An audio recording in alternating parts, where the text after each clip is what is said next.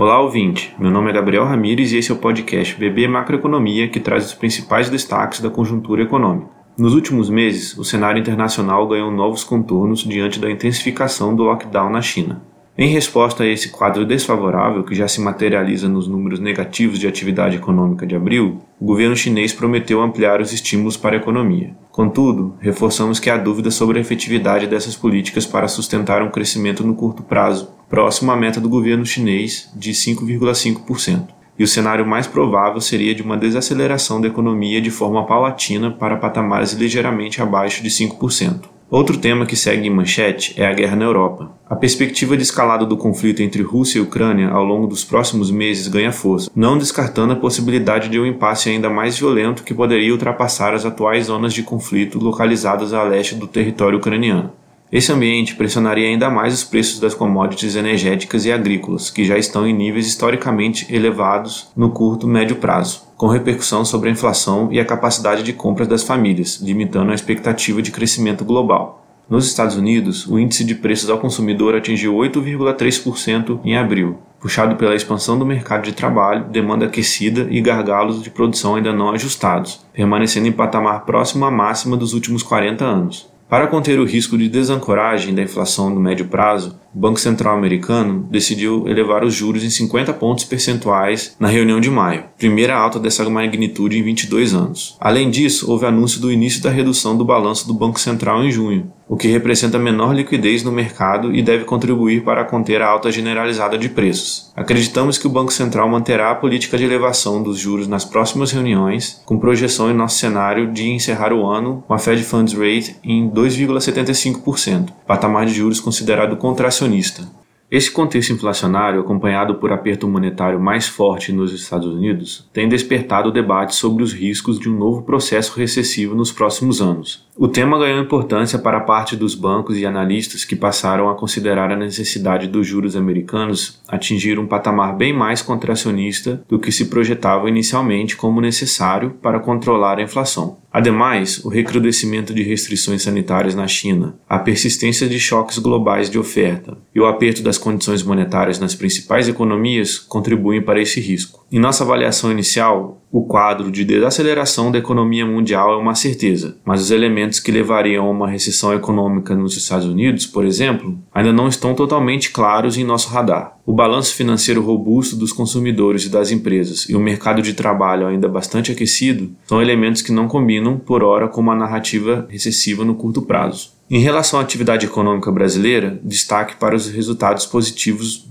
do comércio varejista do setor de serviços, que apresentaram alta de 1% e 1,7% respectivamente nas últimas pesquisas do mês de março. Esses dados apontam para uma expansão trimestral mais robusta para o comércio e serviços, em linha com nossos modelos proprietários de monitoramento do consumo, que sinalizavam uma expectativa de recuperação econômica à medida que o processo de flexibilização das medidas sanitárias avançava. Diante desses elementos e de uma perspectiva mais favorável identificada para o agronegócio, com ênfase para o desempenho de culturas como café, cana-de-açúcar e pecuária, nossa projeção de PIB para o primeiro trimestre foi revisada, o que leva um efeito positivo para a atividade de 2022, que passa de um crescimento de 0,9% previsto anteriormente para 1,5% atualmente. Destacamos que esse viés positivo se mantém diante do quadro de melhora recente da confiança da construção, da indústria e dos serviços. Nesse contexto, a liberação dos saques do FGTS deve ampliar a renda disponível para o consumo das famílias no segundo trimestre. Contudo, apesar da melhora dos indicadores econômicos na ponta,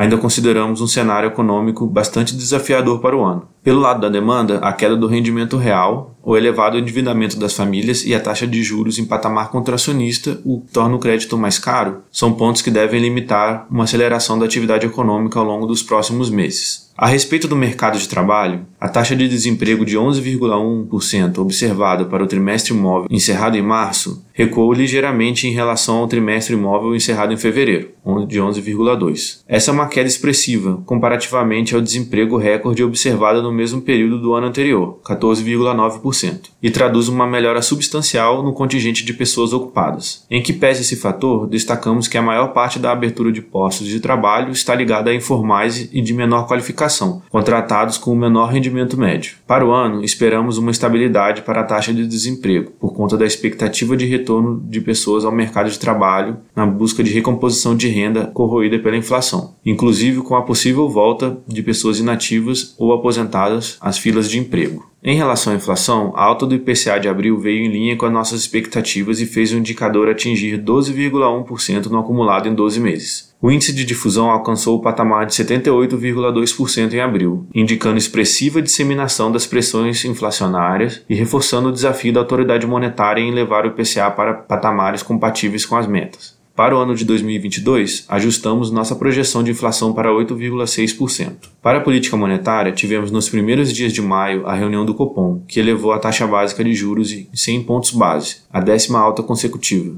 o que fez com que a Selic alcançasse 12,75% ao ano, patamar que não era observado desde o início de 2017. Para 2022, incorporamos um ajuste residual de 50 pontos base em junho, levando a taxa para 13,25%, patamar que deverá ser mantido até o fim do ano de 2022.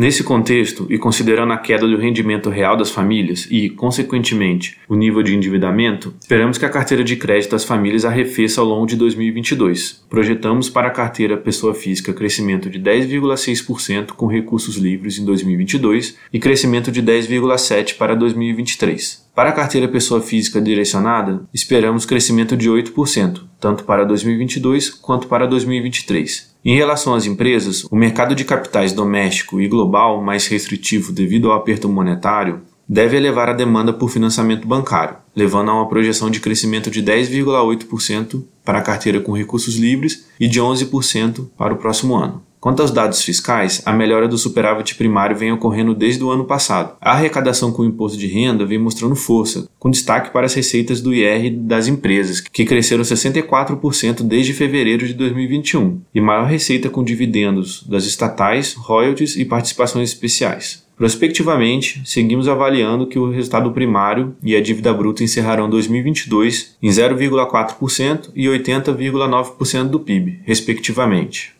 Finalizamos aqui o nosso panorama sobre o ambiente macroeconômico e lembramos que as informações refletem apenas expectativas e por isso a instituição não se responsabiliza por perdas financeiras.